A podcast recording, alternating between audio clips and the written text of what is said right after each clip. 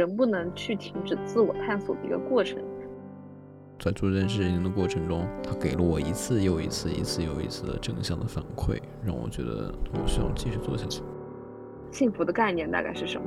就是如果我们的愿望得到满足，或者换句话说，如果我们得到想要的东西，我们就会幸福。所谓的自律，就是以积极而主动的态度去解决人生痛苦的重要原则。我们把每一天都当做是自己在这个人间的修行，是跨越时间和空间存在的一个博客。我只是把工作当成是支持我去人间修行的一种金钱的来源。生活其实可以无所事事，但是从某种方面来说，生活只可以短暂的无所事事。我通过做一个产品的过程中，我就更了解这件事情了。所以，你想要探索一个领域，那可能最好的方式就是成为这个领域的从业者。当我们相信自己很审慎和现实时，甚至是理智，我们要意识到自己同时有懦夫的一面。只有当我们把自己想象成罪人时，而且真的这么想的时候，我们才能合情合理的摘除面具，逐步了解自己是谁。嗯，大家好，这个是我和大地新开的一期播客。对的，对的，就是我们在几期之前说到，小丽同学想新开一个播客，然后。今天终于录了我跟他的第一期，然后这一期也会发到他的播客里面。对的，然后呃，我这个播客的名字，中文名的话叫宇宙漩涡，嗯，英文名的话叫叫什么呢？它是一个比较新型的单词，我之前有简单的呃在网上进行这个单词的搜索，结果没有搜到。就还蛮神奇的，因为它相当于是一个新型的一个组合单词，一个是宇宙，然后加上漩涡，再加上什 什么元音字母之类的一些结合，然后形成这个单词叫 cosmology。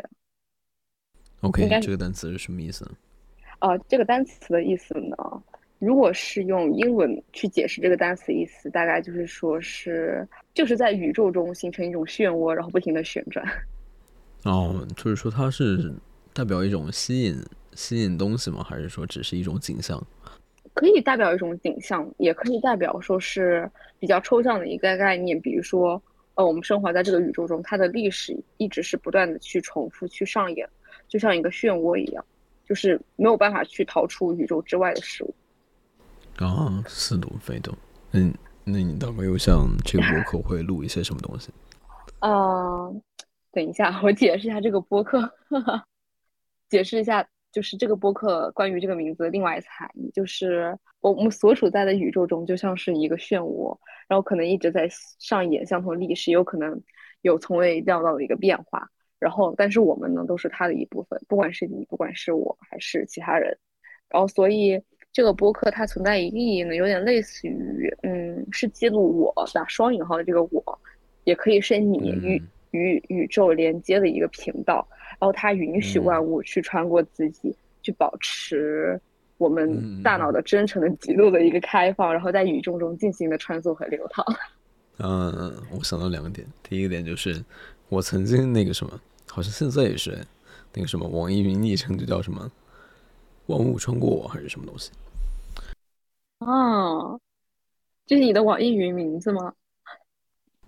我忘记了，我忘记了，很久没有看了。然后。另一点就是，你刚刚说我们都在这个宇宙里面，对吧？对。然后我就有一种画面感，就像是有一种旁观自己的感觉，就是嗯，抽离出出来自己，就是在旁观这个宇宙，然后这个宇宙里面有我，对，就这样一种哦，一种很宏观的一个视角，就相当于有点类似于在外太空去看地球，然后我们都生活在地球上那种感觉。嗯，这种视角我还挺喜欢这种视角的切换。这种视角的切换是指说，嗯，把我们思维的角度从我们嗯遇到的具体的事情上，从我们个人的狭隘的角度切换到一个宏观的全局的视角、更高层次的视角上。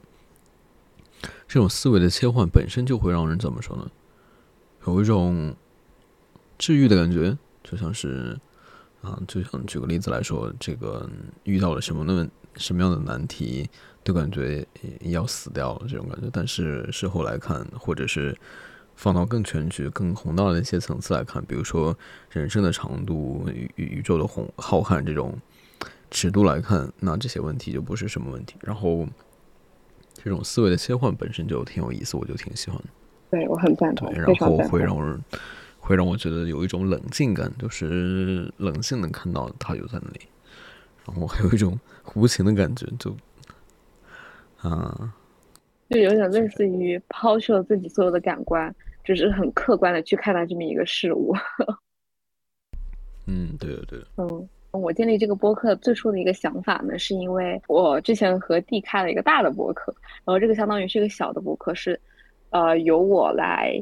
做主持，然后去单独记录属于我的那个一部分，是因为我现在呃刚毕业，然后处于一个自我探索的一个阶段，然后在这个阶段当中呢，会遇到各种各样的人，不管是中国人还是外国人还是什么人，好像也没有什么外星人。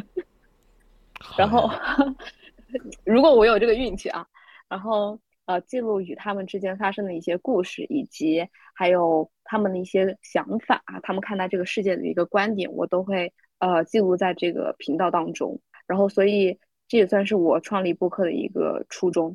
然后还有一个就是，呃，我觉得我们生活的世界，我们看待这个世界角度，从某些时刻或者是从某一方面来评判来说的话，它太过于单一了。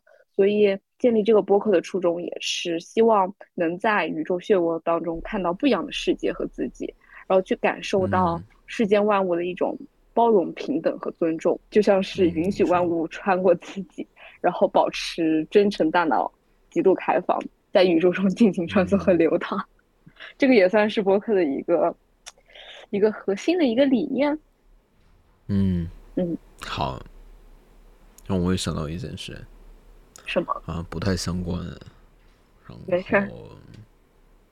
我突然想到，就是可能很少人会有这个想法吧。就是，嗯，如果你知道了你要做什么，不管是你认为它是支撑得起你整个人生意义的这种想要什么，还是说某个阶段来说你想要什么，然后你知道了，你如果你足够幸运，知道了你想要做什么，然后那我觉得。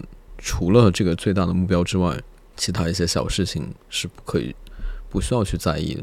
就是虽然这些东西会让你觉得不舒服，但是你要牢记得你想要什么。然后你只需要知道这些东西，即使让你觉得不舒服，但是那些是不重要的，因为你知道有更重要的东西。可是你如何去评判什么对你来说才是最重要的呢？我觉得这种东西是需要一个对比，以及需要一个非常。坚定不移的一个信念。啊，我这个还跟你观点相反。对，你你这个播客内容不就是想到遇到不同的观点嘛，对吧？OK，这里就有一个不同的观点。你刚刚说什么？坚定的信念，还有，嗯，我对我来说，我是，我我我这个人生阅历很狭隘。我只能从我自己的角度来说，我越来越觉得。嗯，不太需要坚定的信念这件事情是不太需要的。嗯，如果坚定的信念换一个词，它的对立面，嗯，用一种嗯积极的词汇叫做灵活、随机应变、自由流淌。就是比如说，之前我好像也提到过，就比如说你说的坚定的信念，我第一反应就是你始终要盯着一个目标。然后不放弃，然后相当长时间内，可能是很长很长时间，但是我越来越觉得，嗯，没有人生意义这样一件事情，或者是说没有，嗯，人生意义不只有一件事情，应该是说，嗯，不同的经历，不同的时间段，然后这个时间段可能是，呃，几个月、几年、十多年，那这个时间段内。你觉得啊，某一件事情可能是你的生命意义，或者是说我这个生命阶段内所认为的人生意义，或者是说，嗯，我这个阶段内的意义。那那过了下个阶段，过了这个阶段，过了这个阶段是什么意思呢？就是你有了新的认知，你有了新的认知之后，就会觉得，嗯，那我在这个阶段觉得觉得生命的意义啊，可能因为我认知发生了变化嘛，我可能不会觉得它有这么重要，我产生了更好的想法，然后我就会切换到下一个意义。那对我来说，这里，嗯，这里就不需要这种坚定的信念，我需要的是，我反而需要的是不被上一个阶段的坚定的信念这一件事情拘束到我。它成了我想要摆脱，但是又不得不摆脱的一个东西。我觉得反倒是这一点比较重要。嗯，对。我和你的想法怎么说呢？类似又不那么类似，是因为我感觉，如就是如果我理解你的，就是我刚刚听下来之后，按照我的角度去理解你的想法，给我一种感觉，像是如果人的这一生都没有一个。自己真正想要的一个东西，一路都是在探索这个过程中，这当然无可厚非，或者说是这也是一个很好的一个状态，也可以说是这个就是我自己的人生意义。但是如果说是当有了自己的信念之后，反而不去做，反而在漫无目的探索，我觉得这就不太一样了，你懂吗？这不就说的是你吗？你有没有发现一种照镜子的感觉？有。OK，我明白你的意思。我明白你想说什么，就是要有一件真正想做的事情，对吧？嗯，对，我没有表达清楚，就是然后并且付出付付出实践实际的努力。我有一个无论结果如何，对，嗯，我这个非常幼稚的想法就要说，形成于思毁什么？形成于随毁于思。对对对，我这个是，我完全是随意说的，就就意思主要就是说。不要想太多，然后一直在彷徨犹豫，没有去做，一直在想这样。对。可是形成就是在我的角度去看，形成于随，毁于思的话，这里的随指的是随意，你懂吗？就是三心二意。嗯，明白你意思。然后我要说一点，就是这句话。我只是想说，要尽快行动的意思，没有没有没有进一步的思考这句话究竟是什么意思，就仅此而已。对，OK。然后，然后我刚刚说，你刚刚说一定要有一件想做的事情，那我刚刚没有说清楚。也不是一定要有一件想做的事情吧？我觉得就是人不能去停止自我探索的一个过程。比如说当下这个阶段，我想要去做什么样的事情，然后为什么想做这件事情，那就直接去做就好了。嗯，以及说是一直想要去找到属于自己那个天赋，或者说是那一个信念，那这一路当中去探索各种各样的事情，不也是找到这个东西的一个过程中吗？嗯，就按你自己说的做，我觉得很好。OK，好的。然后就就你刚刚说的，表达一个表达过一个点，就是说一定要有一件觉得可以撑得起人生意义这样一个东西嘛，对吧？我刚刚没有说清楚，没有说清楚，是因为，嗯，就是我当然知道这件事情可能是我的人生意义，就是会有一个想法，就是说，哦，我有一个弦，就是说这个东西可能会变的，就是我认为它是一个意义之后，我自然要，自然就觉得它是我的意义，不是说，就就多了一个点，就是觉得会提醒自己说，这个东西是会变的，就仅此而已。嗯，明白，那就说明还不够热爱。热爱，你说的没错，我我没有发现我有热爱一些什么东西，就是我我我坦白说，我没有找到一件热爱的东西。我觉得这个也不必着急或者怎么样，而且现在世上很多人都没有找到自己真正热爱的东西。这可能是什么？越执着越做不到，所以就嗯随意吧。然后让我觉得，比如说，比如说我现在在做的一件事情，为什么我想做它？一方面可能是说啊，我对它有期待；另一方面就是说，在做这个过程中，在做这件事情的过程中，它给了我一次又一次、一次又一次的正向的反馈，让我觉得我需要继续做下去。当然，主要是第一个原因，我对它有期待。嗯，以及他给了你正向的反馈，那如果他没有给你正向的反馈呢？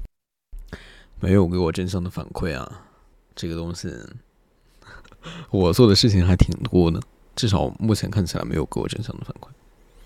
因为对我来说，他们对我来说是一种长远价值的投资。嗯，我觉得以后会发生作用，或者是说现在已经产现产生出他们的价值了，只是我现在没有意识到。嗯，然后你说这种说什么没有给我带来正向反馈的东西，我我现在在做的还挺多的，就是，对，我明白。那照你这么说，其实我感觉你是在通往幸福的道路上。真的，真的，是因为我前段时间看了一本书，然后叫《存在的艺术》，当时我也推荐给你看。然后它这个里面，没看他大概说的什么？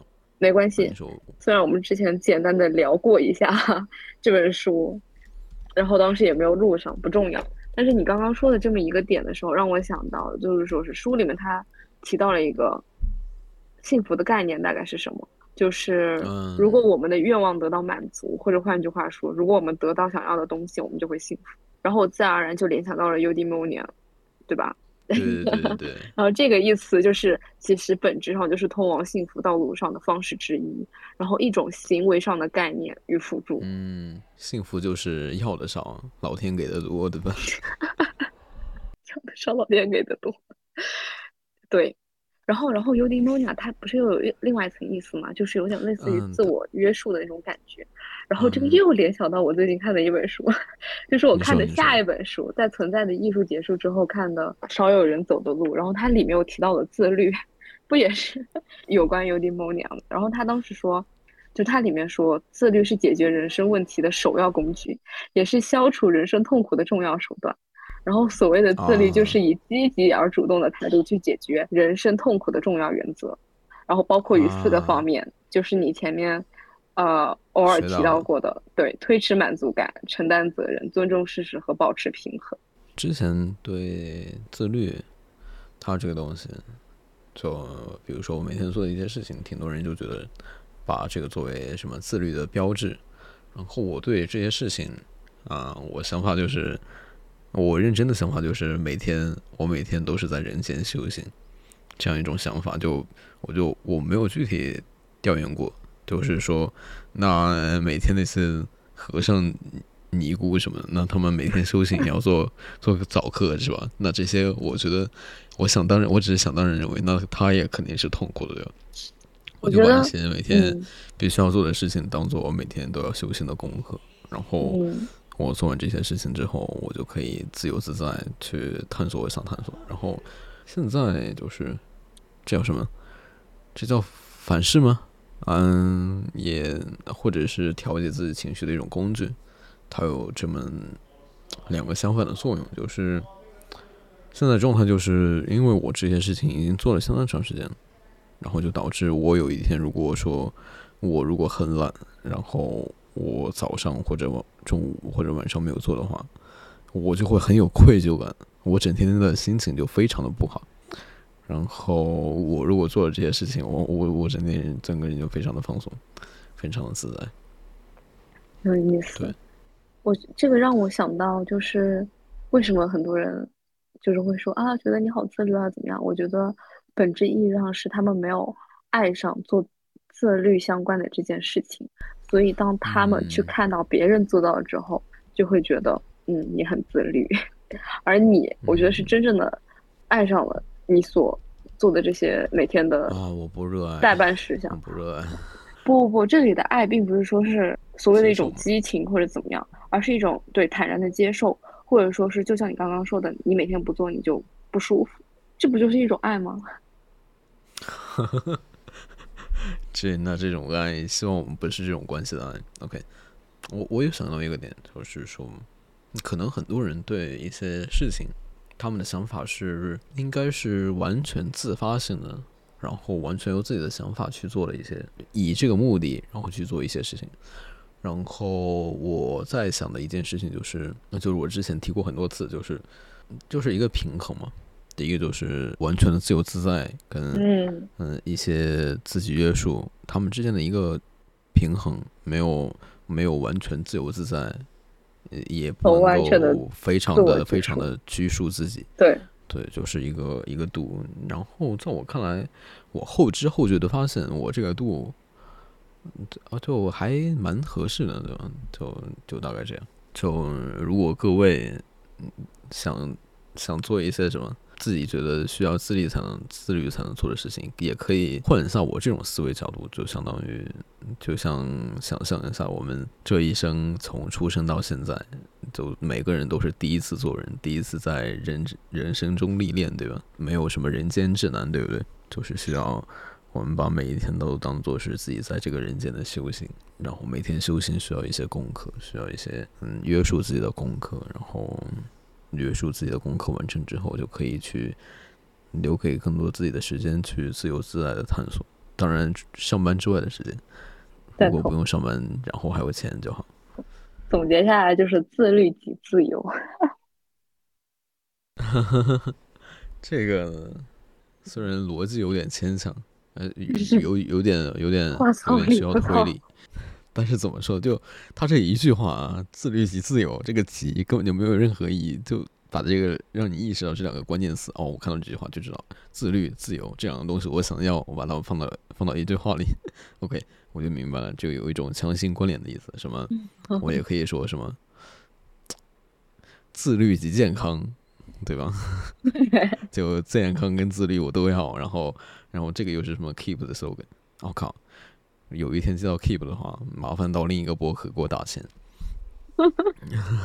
对，就有一种，就有一种把这两个关键词跟一个品牌强行绑架上的一种感感觉。对，还真是这样。哎，既然是你的第一期，你要不要简单介绍一下你自己？你觉得我还需要简单介绍吗？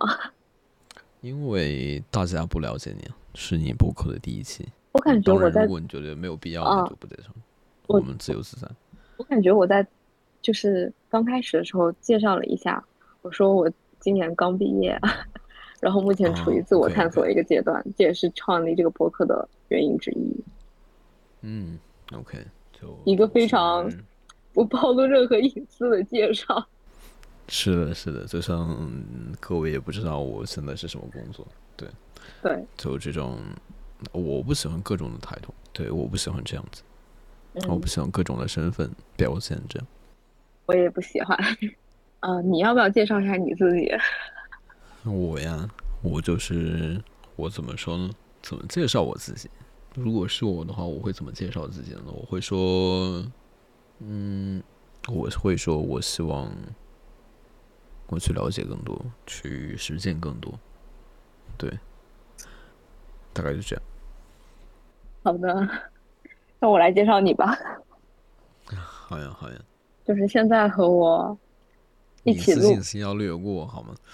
我当然当然，我现在这位呢是和我一起录播客的大弟，然后呢我是小弟。为什么一个是大弟，一个是小弟呢？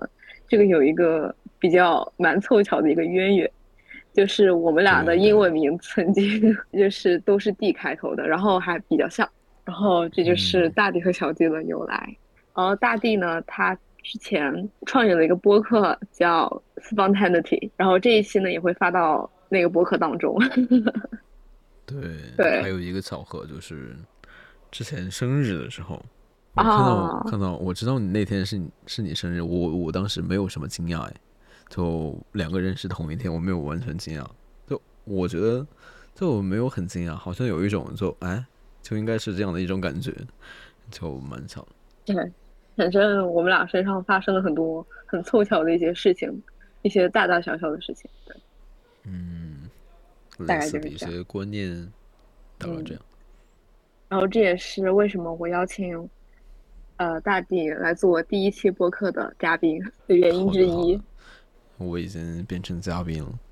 哦，不是主播。瞬间这个身份就变化，我没有没有，我开玩笑。我主播，对。然后我很好奇，你一会儿会说什么？呃，我是想要问你，你觉得我会说什么？我不知道，我我我在，我不知道你会说什么呀。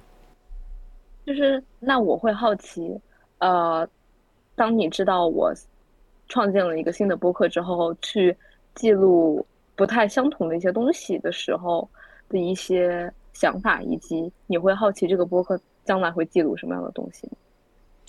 我会好奇记录什么？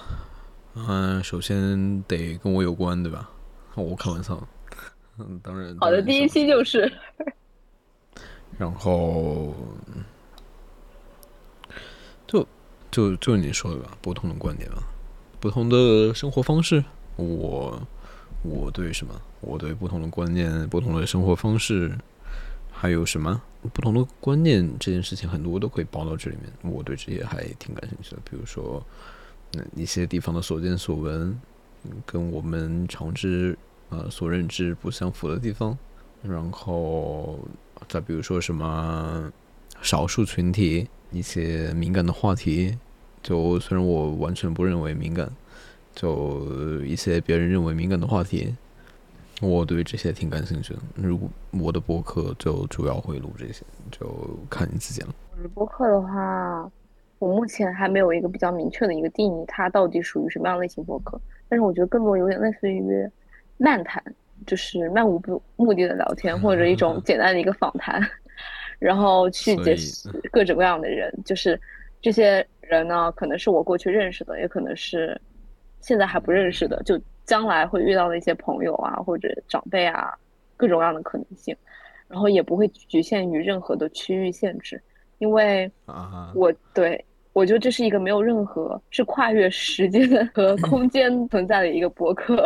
因为它首先它不会限制任何的年龄，然后它也不会限制在什么地方去录，很有可能，比如说我现在在一个什么村子里面，对吧？我人在一个村庄里面正在录这一期的播客，然后可能下期又在另外一个地方，又或者说是在国外的某一个山卡拉里面，或者在国外的某一个什么海滩边，或者说是在国内的某一个什么地方，就是它没有任何的限制。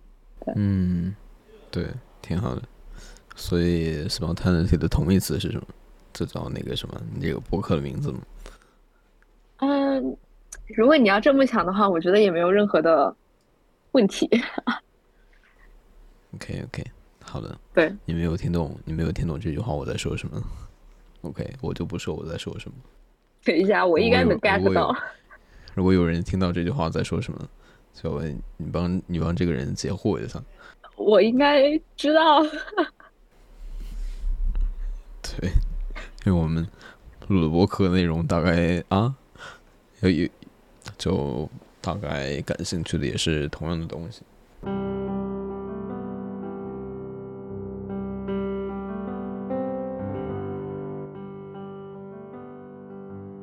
然后我们聊点什么呢？嗯，聊点最近生活的变化吧。嗯，你有什么变化呢？你有什么变化呢？我的变化就是换了工作，然后新的工作时间还挺喜欢的。对，然后比之前有更多的事情做，更多的时间做自己的自己的事情，这件事情还让我挺喜欢。然后这个新公司呢，是一个。非常年轻的公司，不管是说是一个初创公司，不管是从公司的这种什么公司的年龄有这种说法吗，还是说有创建的年龄，嗯，还是说同事的年龄都是非常新的一个地方，就还有一些不太习惯，有一点点不太习惯。我记得就是刚开始你加入这个公司的时候，因为你加入公司不久嘛。你刚开始加入的时候，你跟我说还不太适应，然后和最初想的不那么一样，但是感觉好像现在应该挺不错。嗯，事实上并没有。哦天哪！怎么说呢？有待观察。至少这个时间上我还挺喜欢。嗯，怎么说呢？有我有一个观点，就是说我很难，我不知道别人有没有这种感觉，应该肯定是有这种感觉的。肯定啊，我有这样的人的，我我遇到过。我有一个朋友这样，就是我很难把一个公司的使命跟我自己的使命结合起来啊，对我来说不太现实。除非除非这个公司是我，就是我只是把工作当成是支持我去人间修行的一种金钱的来源。对，至少对我来说是这样。哦，这这个观念我也很赞同。然后真的有人就是他会把公司的事情认认真真的、非常认真的处理好，然后自己的事情就非常潦草的处理。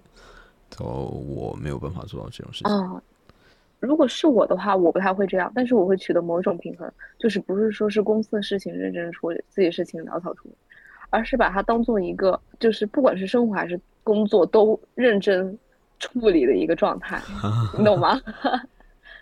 对，就是如果是在工作的过程中的话，肯定不会三心二意，就是草草了事。但生活的话，自然也是，毕竟我觉得工作也属于生活的一部分，不是吗？嗯，我最近对之前有一本书叫什么？叫《正念的奇迹》啊，里面有有说到这么一个观点，就是说，就比如说我在。跟一个不认识的、不喜欢的人待在一起，或者说在一个觉得不舒适的地方待在一起，那我会觉得这种时间就是垃圾时间，要尽快熬过去，要转移注意力。OK，正念的奇迹它提供了一个观点，就是说你要把这些你觉得不愉快的时间，或者是说分给别人的时间，就单独分出来，分给留给别人跟别人相处的时间，也把这些时间当做是自自己的时间。不然的话，你就会觉得就会是你在敷衍自己的生活，因为那些生活本身就是你的一部分啊。你需要把这些时间当成是自己的时间，然后去沉浸在其中。嗯，对，赞同。然后我之前就是会觉得啊，就怎么样才能快点熬过去这段时间？嗯，我会。那现在的想法呢？现在就是这种想法，就是把别人的时间跟别人时间。这种不太愉快的，觉得不是自己的时间的时间，也努力当成了自己的时间。嗯，我现在还没有遇到过这样的情况。就最近，就我挺好奇，遇到这种情境的时候，我希望我能想起来这种思维方式。嗯，我想看看我到时候是怎么应对的。我也会好奇你是怎么应对的，记得跟我分享。好的，好的。嗯，好的，这个就是你最近的一个。变化，一个空间物理上的一个变化，以及心理的一个变化。是的，是的。嗯。然后你呢，这位朋友，你的变化是什么呢？为什么？为什么你会去想去这个地方？哦，我现在在这个地方是吗？就是我最近的变化其实挺大的，从这个要时间穿越一下，穿越到六月份，现在已经九月二号了。对，当时六月份的话，我从不对，我可能再聚焦一点，可能从五月底就开始有了各种各样的变化。一个是关于空间物理上的一个变化，是我从五月底结束了我个人的毕设之后，就开始了非常漫长的一个旅行。这个旅行一直持续到了七月份。嗯，对，差不多整整两个月，然后穿梭在不同的城市。不同的国家，然后遇到不同的人。嗯，你有什么遇到很让你印象深刻的点，或者事情，或者人吗？有，就是你最，就是你前面提到过的，说，呃，需要达到某一种平衡，就是工作和休闲或者生活的一种平衡。我觉得我在某一个方面会故意让自己达到这种平衡。就比如说，呃，当时在五月份的时候，我毕设其实是提前了。两天左右给提交的，然后很多同学都延期了一周，然而我提前了两天。啊，你很棒，对吧？也不是，也不是，是因为当时我要告诉自己，我觉得既然这是我在学习阶段、当前学习阶段的最后一次任务或者最后一个项目了，那么我肯定要尽全力认真完成，并且要 提前完成，这给自己的下的某一个、某一个就是必须要达到的一个东西那种感觉。然后当时就是熬了将近一个月的通宵，反正毕竟做设计啊这方面的东西，然后，唉，就是熬熬熬各种熬，熬了之后立马在提交完项目的那一天，然后收拾行李就奔去机场。我我我我当年没有做到这种情况，我记得我当年就挺潦草的，然后就就怎么说呢？我的毕设经历就是我吹的比较好。对，就是会讲故事。对，D 最大的特点就是会讲故事。别人问他你会什么，会讲故事。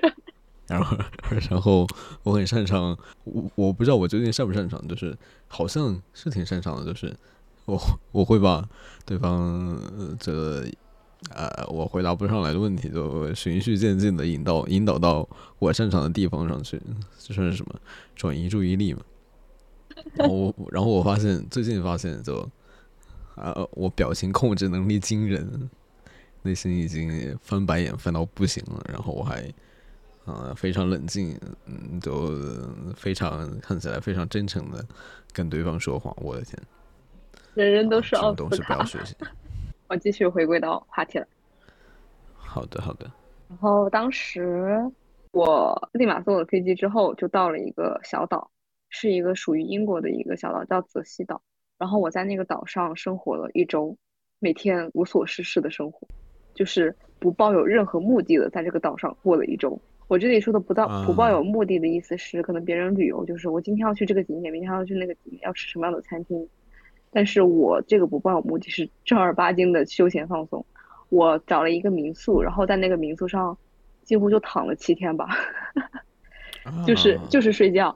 就前两天，前两天就是睡觉，然后做任何自己想做的事情，然后电脑什么的都没带，就只带了一个 iPad。然后甚至手机的流量什么的都几乎没有开，对，也没有连什么网，因为我交作业的时候，当时已经连续通宵了好几天了，所以当时到那个小岛的第一天吧，我记得是上午到的，上午到了之后我就开始睡觉，嗯，睡到了晚上，嗯，然后睡到晚上之后，也已经没有什么吃的了，就去便利店，然后买了一个三明治，然后吃完，嗯，之后就开始过着。半日夜颠倒的生活，然后记得当天晚上很神奇，我看了囤积已久的电影。啊，看了那段时间的感受是什么？你说，你说。嗯，OK，看了《霍比特人》和《指环王》，一二三，一二三全给看了。然后他那个时长非常长，然后在那个岛上看了这部电影，我当时还带了一本书《百年孤独》。你认为的孤独是没有网吗？就是我觉得《百年孤独》这本书就。当时我为什么要带这本书呢？因为想着我在岛上，我就要过自己想要的生活。那我 OK 把这本书给看完，然后因为是一本中文书，它是中文翻译的书，纸质的实体书。然后我想看完之后，反正带回国也麻烦，那我就随便送送给岛上的一个居民啊，或者怎么样。然后当时看完了，就是没有看完。然后没有看完之后，嗯，我觉得哎呀，我也不想带走了，我就把这本书就送给了房东。然后房东很喜欢，他说这个是他收到的第一本书。我当时在那个小岛的感受就是，生活其实可以无所事事，但是从某种方面来说，生活只可以短暂的无所事事。嗯，你懂吧？啊，因为如果人的一生都处于无所事事的一个状态的话，待不住是吗？对，我觉得会待不住。会觉得空吗？对，会觉得空虚。类似于一种什么用力玩、用力用力忙，什么忙到忙到不行的时候就玩玩玩到实在待不待不住了，玩到不想玩了再去用力忙，这种。对，我觉得这种从某种层面上来说也算是一种平衡。嗯，OK，你推崇这种生活方式吗？或者说你你想要有什么样的生活？我觉得这种方式我不太推崇。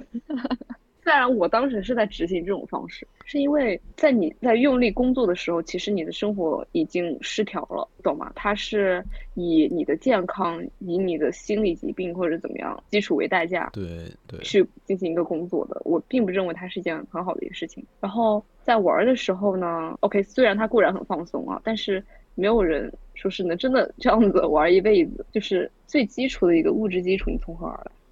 所以我没有办法去完全推崇这种方式。我有另外想到一个点啊，你说，嗯，你说，就是我们说的这种玩儿，让我想到另一个话题，就是休息这个话题。这个我又想到了。对对对，我们一直有说这种这种这种玩儿应该是不付出什么不辛苦的，就是就是你不需要做什么，你就你就尽情玩就行，不需要动脑子，或者是不需要身体上有什么体力的消耗这样子。然后最近就是我们在看一本书，那本书叫《深度休息》。然后这个深度休息这里面就是大概用一个研究调查的报告的形式，然后列举了世界上大多数人认为的最佳的休息休息方式，然后排名第一的是阅读这件事情。然后这个研究关于阅读的研究说呀，说什么？他说在阅读的时候，反而大脑是要大脑是跟消耗体力是相同程度的水平啊。我记得不记不记得怎么说，就是。大概意思就是说，用阅读是消耗脑力的一件事情，是不轻松的一件事情。然后它却是大多数人认为，呃，排名第一的休息方式。然后这种认为也不是主观臆断，它是有呃严谨的科学调查或者是研究作为支撑的。再有一个点就是，嗯，所以我们对休息这个概念，就是可能有另一种休息。除了什么都不做的一种休息啊，还有一种休息就是积极的休息。你通过一种活动，一种费力的活动，能能从里面得到休息。嗯，大概就是这样。我我我说不清楚这件事情，我可能你可能听到我我说这些就觉得模模糊糊。我可以来补充一下。对对，就是他们为什么会觉得，就是这通过这本书的研究，为什么会觉得说是阅读是排名第一的休息方式呢？可以从两个角度出发。第一个就是。你通过阅读，有点类似于短暂的一个逃离现实生活的一个避世所。你通过阅读去了解别人的想法，或者说是找到了一个自己想象中的一个世界，然后这个世界当中随便你自由的控制，然后所以你从此感到了你是这个世界的主宰，而不是被工作所主宰，被生活压力所主宰这么一个感觉。这是第一个。然后第二个的话就是或者是休息，就当你比如说。举个例子，当你回到家中或者在你公共场合的时候，你是真正的想要休息的时候，但是可能会很多的人会找你搭话，或者说是同事朋友会找你来搭话。这个时候你举一本书，他们就知道哦，原来你有事在忙，就是所谓以书为借口，然后自然而然去阻隔了与别人就是你懂吧，自我想要相处的一个媒介。然后这个是第二个，然后第三个还有个就是他用了一些科学数据吧，一些研究表明，说是人在阅读过程中，如果在极度累的时候，或者说是去读一些晦涩难懂的一些书籍的时候，你看着那个字，大脑自然而然的就开始了神游，就是，然后通篇看下来，你什么都没有读进去，但是呢，你就是在神游当中，这种神游被作者也认为它是一种休息的方式，就是人很多时候太过于的，就是。工作啊，或者说是因为生活的压力怎么样的，你神游反而是一种放松的一种方式，说不定能通过神游的一些幻想的过程中的时候，去找到一些新的灵感和点子，或者说是就真的只是一个大脑的一个放空放空的一个方式。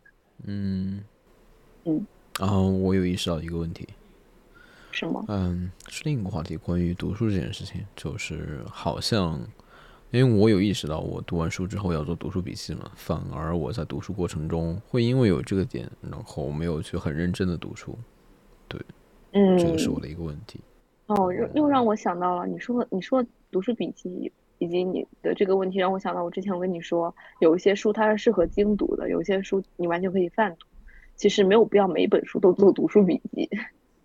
我现在的观点不赞同哎，嗯，哎，你不赞同？对对对，这就是你这个博客的目的，对吧？嗯，我很我希望听到很多的不赞同。好 的好的，啊，很多情况是你理性上你觉得理性上想要接受，你感性上是不接受。可能过段时间会体会到我说的这个点，就是就拿我举例来说，我会觉得啊，这个观点我很不赞同，然后很讨厌，甚至会本能的反想要反感。然后我会说服自己，我会跟自己说，就会很努力让自己说用理性理性的办法让自己说，就是会用会理性上觉得自己必须要接受，嗯，然后我对读书这件事情、读书笔记这件事情的观点就是，就大概有四个要求吧。第一个就是说，我要读完一本书，我要能够得到书里面的所有的精华。第二就是说我能从这本书里面找到跟我之前读的书的一些联系，然后第三呢，就是我需要留下我大量的感受，然后第四个忘记了，以后想到再说吧。我就记得有这么大概四个点。我觉得，呃，关于对与错，我刚刚说到，我希望听到很多的，就是对立相反的一个意见。我觉得这个是基于就是两个人不同的想法的一种碰撞，然后去扩展出更多新的一个东西。但是如果是针对一个事实条件的话，比如说，呃，这个苹果它是红色的，你偏偏要说它是绿的，对吧？这么一个事实条件的话，就完全可以站在理性的角度去给它进行一种评判。嗯，嗯，明白。所以我就是很希望我们两个能在一些想法和观念上进行更多的一种碰撞，并不是说是呃完全的反对或者完全的赞成。嗯，好。嗯，然后你最近还有什么变化呢？嗯，哦，只是谈到了五月份，我时间大概跳过一下吧。就是五月份，五月底到七月中旬，我一直在旅游。嗯，对，然后中间发生很多东西，然后这个我觉得可以在下期或者说之后再说。对，然后七月份我就毕业了，毕业之后，当时是决定还是在国外待一段时间再回国，可是中间有一些突发的一个状况和变化，然后我现在人就在国内，然后就回来了。所以你为什么想要到这么一个村里村里呢？你想要去体验什么样的生活？想要做什么事情呢？就是。今从八月份开始，相当于我的 gap year，就是间隔年。然后这一年中，我给自己的主要，我给自己定了不同样的目标和计划。然后我就想要在这一年当中去做我想做的一些事情。从某种层面上来说，也是建立这个博客的原因之一。啊，嗯，比如说我现在就是每天，也不是每天吧，就是每隔一段时间就会有新的想法和点子冒出。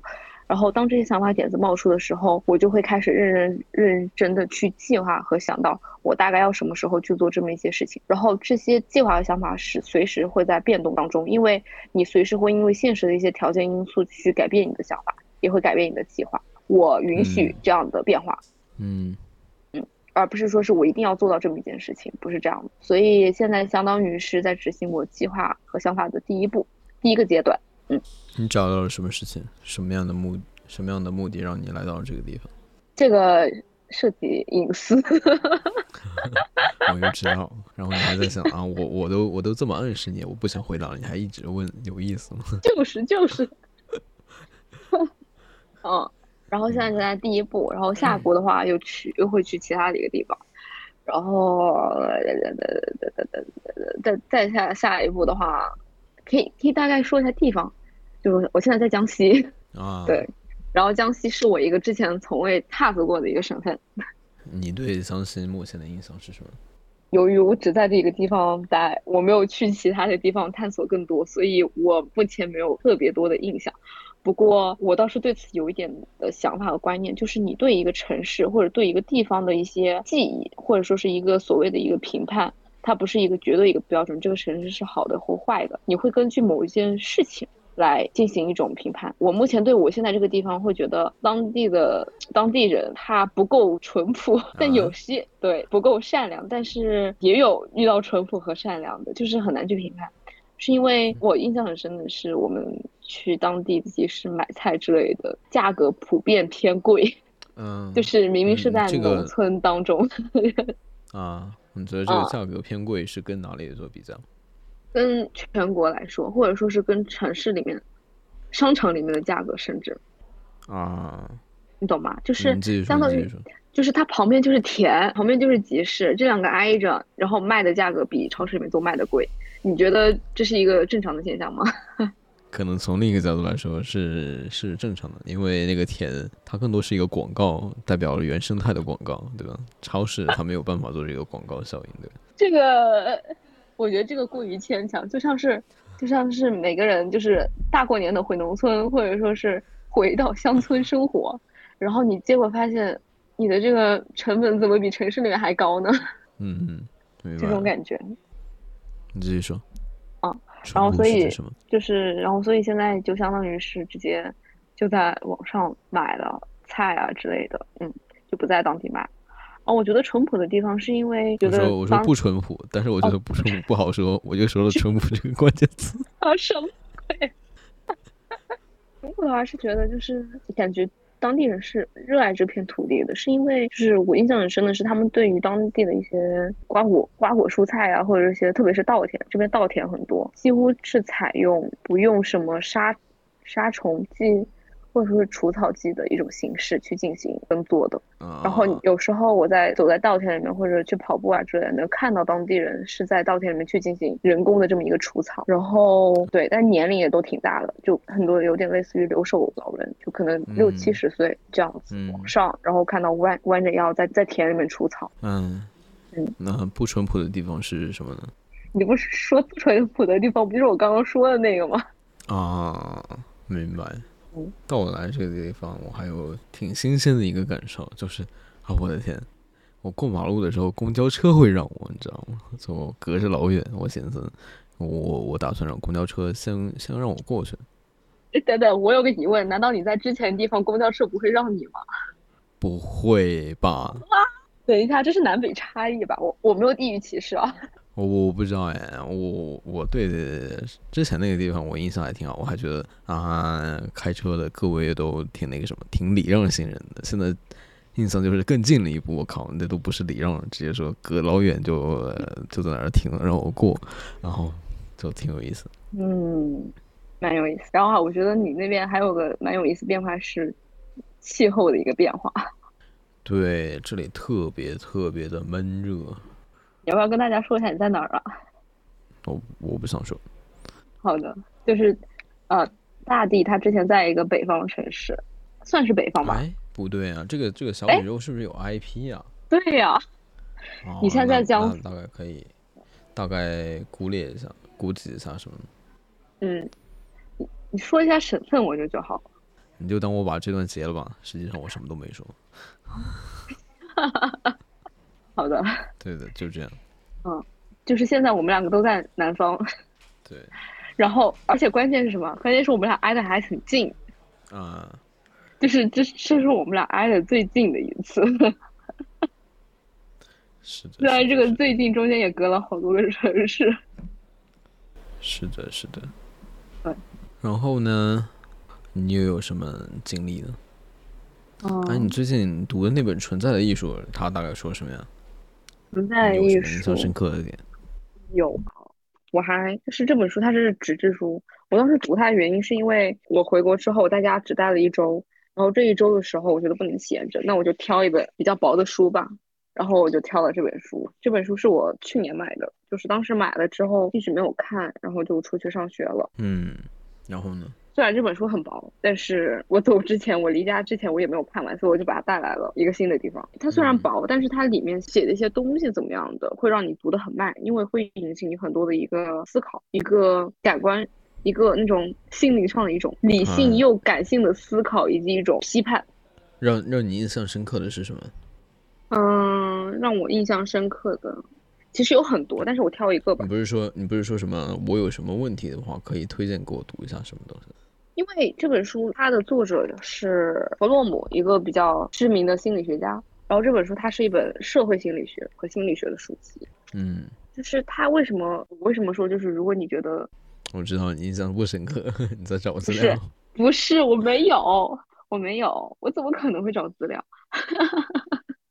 我没有找，就是他印象很深，就是。你刚刚说到心理问题，其实也不是心理问题，就是说是如果你不太能明白和感知你与这个世界的关系，或者说是怎么说呢，就是不太明白为什么要工作，或者说是不太明白我是谁，就类似于这样的一些问题、一些想法呀，或者之类的，就或者说人存在的意义是什么？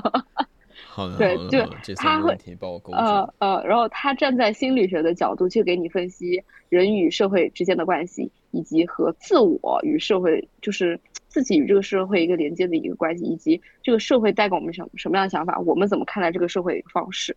对，然后他会从自我分析这个角度出发，有点类似于去挖掘你的潜意识，去明白人存在意义或者我是谁这么一个这么一个理念。嗯，对，具体的我还没有，就是我还没有具体的实施，但是他给了我就是很多的思考和想法。嗯嗯，我需要说啊，明白。比如说什么？为什么要工作？就是为什么人为什么要工作？当然是基于如何生存的这么一个原因啊。就是如果你不工作，那你就最直接的你就没有钱，你没有钱，你没有办法去以物换物，然后去买吃的，去干嘛干嘛干嘛，去满足自自身所需，这是为什么要工作的一个原因啊。就最简单的这个。对啊哦，我的意思是，他作者还提出了一些什么其他的观点吗？呃，他这里面说到自我分析的一个方法，就是大家我觉得就是可以根据这个方法去探寻自己内心的一个潜意识，以及自己内心真正想想想的是什么。因为人的潜意识和意识的话，其实是非常不一样的。就是你的潜意识可能有百分之九十九，然后你的意识只占百分之一，然后。然而我们现在只意识到了那百分之一，有百分之九十九的潜意识是我们从未发现和挖掘出来的。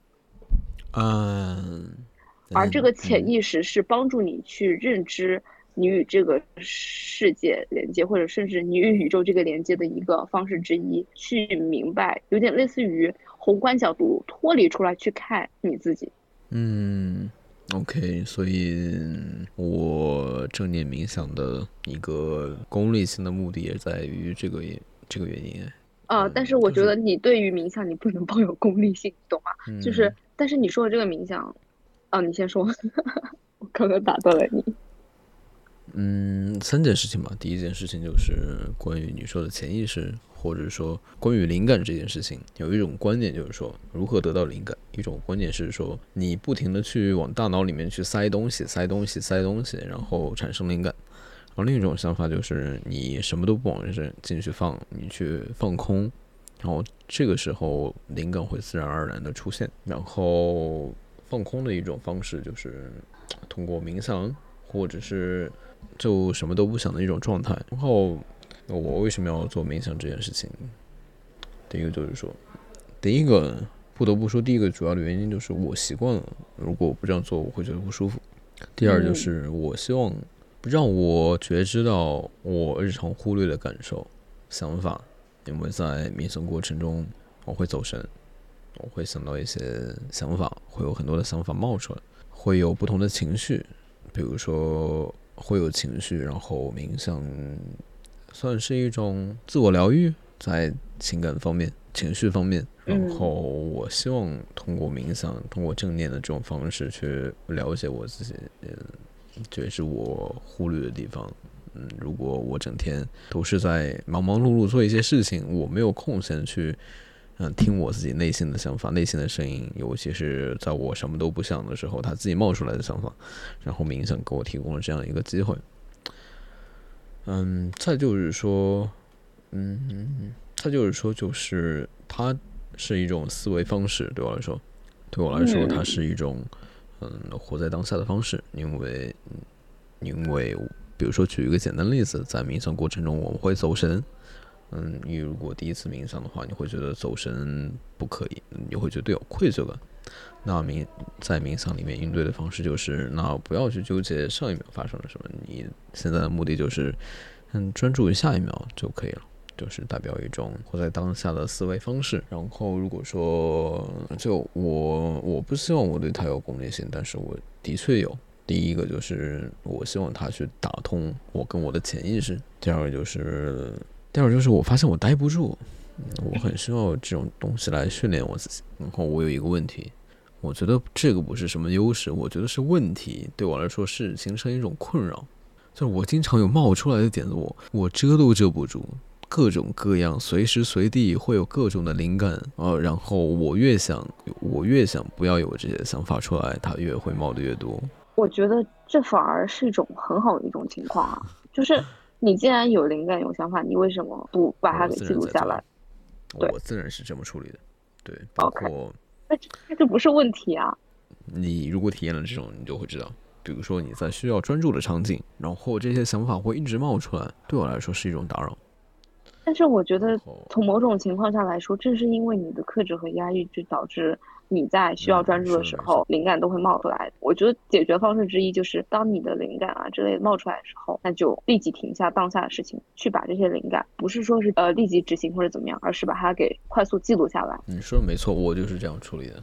对，我赞同你的方式。好吧。这个我不知道你有没有读过那本叫什么，就相关于番茄工作法之类的书。他你发给我了，我还没有读，我很抱歉。对。没有关系，嗯，就我遇到的很多观念，就或者是说书，他们总能总能让我发现一些他们内在关系的点、关联的点，就让我觉得，不知道是因为我读做读书笔记，然后读得很认真，会格因为这个就格外的想联系到不同的度东西，还是说就可能就是给我安排好的，安让让他们一次啊出现在我面前，然后让我一次又读了这些书，对，就还挺巧妙的。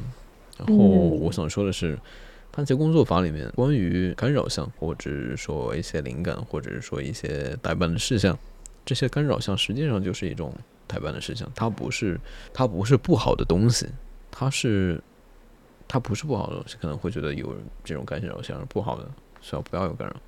它其实实际上就是一种代办事项，你就是你有这样的欲望，然后你专门留出来时间去处理这些欲望就 OK 了，不需要觉得他们是不好的东西。然后在专注过程中，你如果产生了新的点子、新的想法，就像你说的，你去把它记下来，记下来就会就类似于冥想里面的，嗯，你走神了，你给它贴一个标记，然后贴好标记之后，然后这个想法就放下了。一段时间内就不会出现再来打扰你，然后接下来也有这种想法，就是相当于让自己放下杂念的一个一种手段，就记下来这件事情就会达到这样的目的。赞同。哦，我最近最近就我关于番茄工作法的书读了两本，第一本就是那个创始人这个词的发明人他自己写了一本书，这个番茄工作法这个作者叫什么？他的他自己写的那本书就叫番茄工作法，然后那本作者叫什么？弗朗西斯科，啊，大概是这个名字。然后我最近又读了一本叫《图解番茄工作法》，图解就是就是图解的意思，就是拿图片这样通俗易懂的方式。然后我发现，就是图解番茄工作法，它是长期实践的，有自己写的一本书。然后我觉得第二本就是《图解番茄工作法》这本还挺适合新初次上手的。这些人去接受，我觉得第一本就类似于他给自己专门打造了一个工具，更多是适合他自己。然后我插个话，对，那你上次发给我的那个链接是哪一本？我忘记了。你重新跟我发一下，我想要看一下图解的这一本。图解那本吗？因为分层工作法那本我没有发过，那个是我很久很久之前读。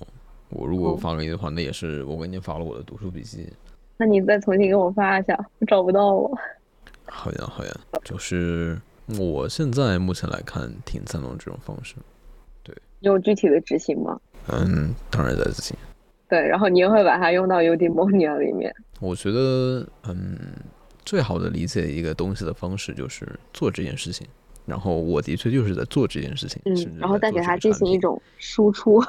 对，甚至我就是说，我通过做一个产品的过程中，我就更了解这件事情了。所以，你想要探索一个领域，那可能最好的方式就是成为这个领域的从业者。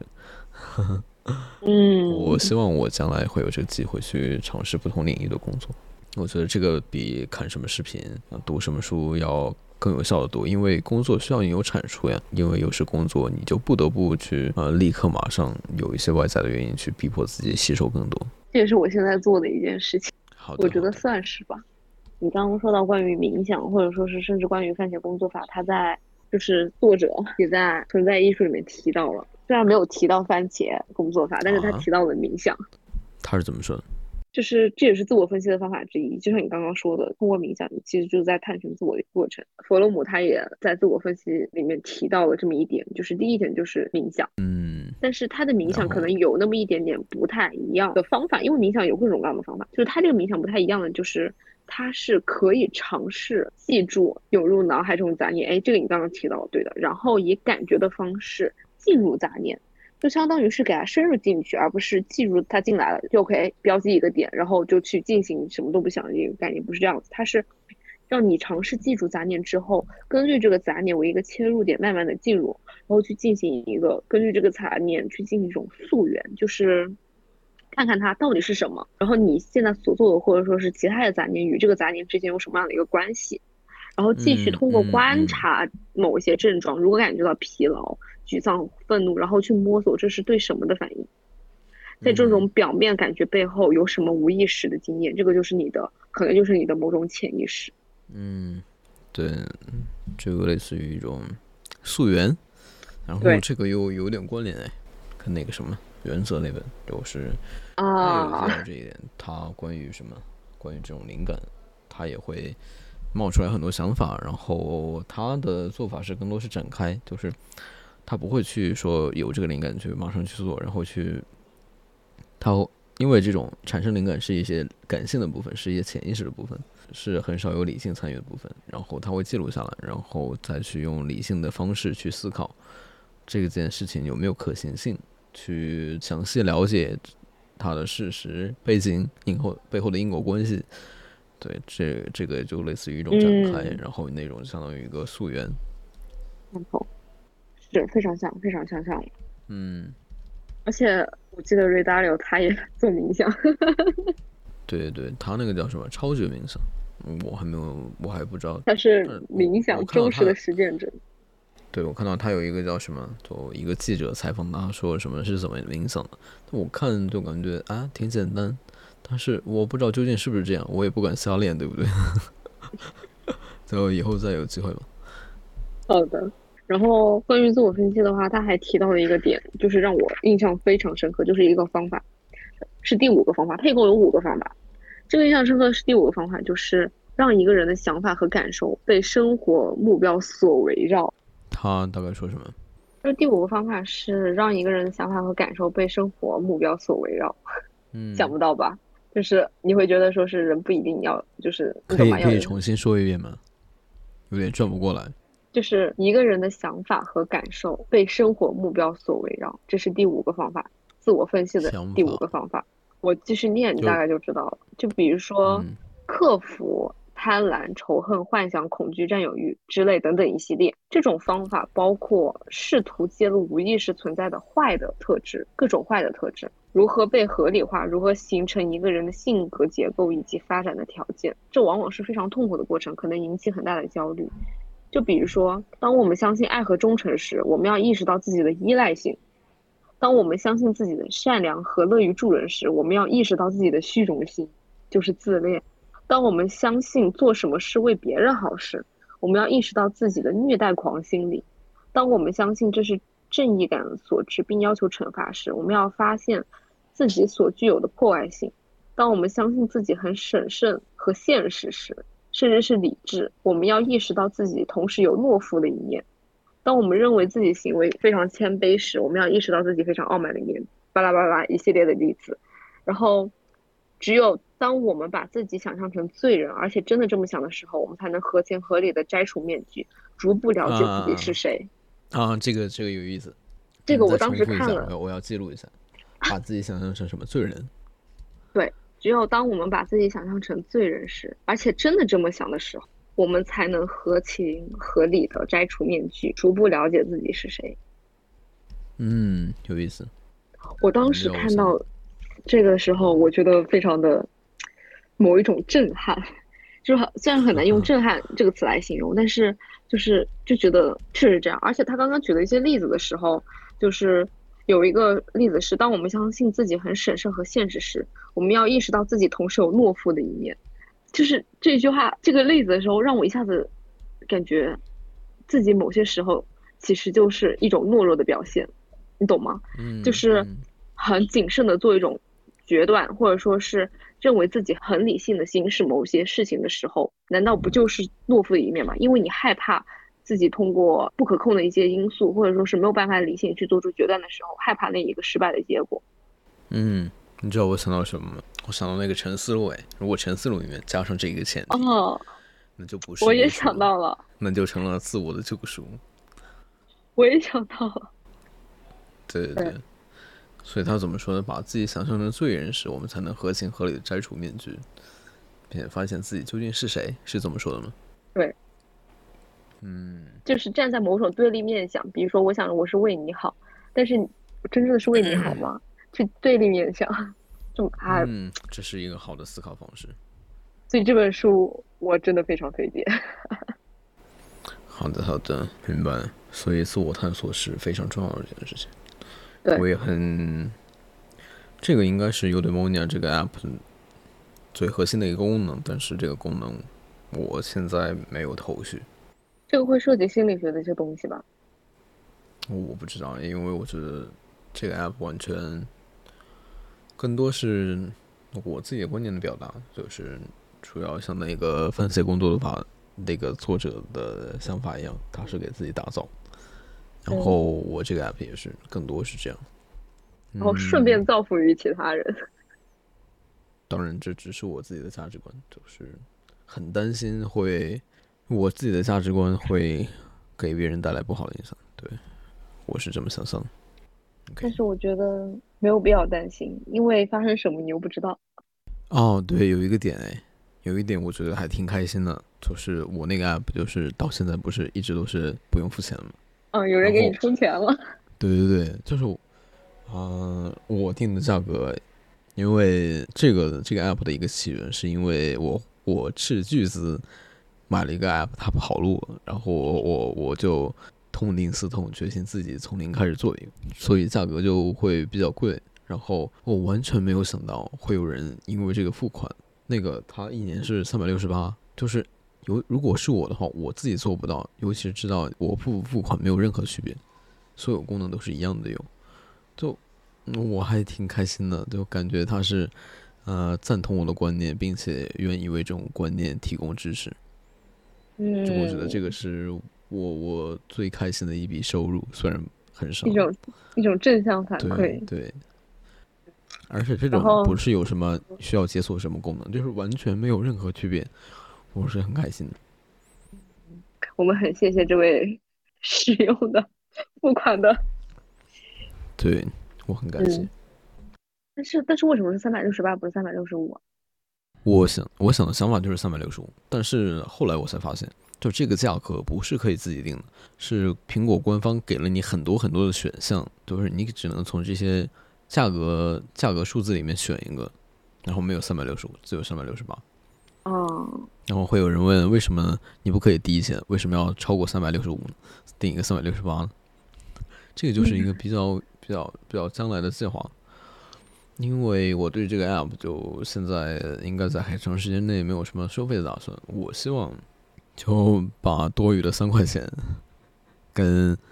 虽然这个钱很少，跟以后如果有收入的话，我希望拿出一个适当的比例作为公益。嗯，我是很愿意做这件事情，包括包括你是一些我比较偏爱的领域的从业者，或者是学生，或者是就在这个领域内的工作的话，我会给你百分之三十的价格优惠。就比如说一些。跟环保相关，或者是跟我朋友们在同一个领域的话，嗯，我会我很愿意给这样的优惠。就是我希望，嗯，现在对我来说，它的目的有两个：第一个就是我自我的呈现，第二个就是我希望它用来帮我找到更多的同类的人，更多志同道合的朋友。嗯，不赞同。但是你刚刚说到关于领域相关领域百分之三十的优惠的话。我想到的是，那如果我从事了很多领域的，各个领域都包含了，那那就同样的呀。我坦白说，我不太意他能收入多少钱。当然，我我理性上当然希望他能得到更多的钱，但是，嗯，另一方面，我理性也觉得这个不是很重要。而且，我觉得没有人，没有很多人会用这个 app，因为，因为他，啊，怎么说呢？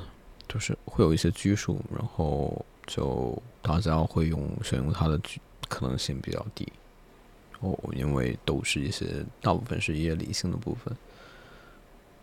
对，然后我我为了不给大家造成这种困扰，甚至在新用户引导的时候，我直接设置了一个选项，就是。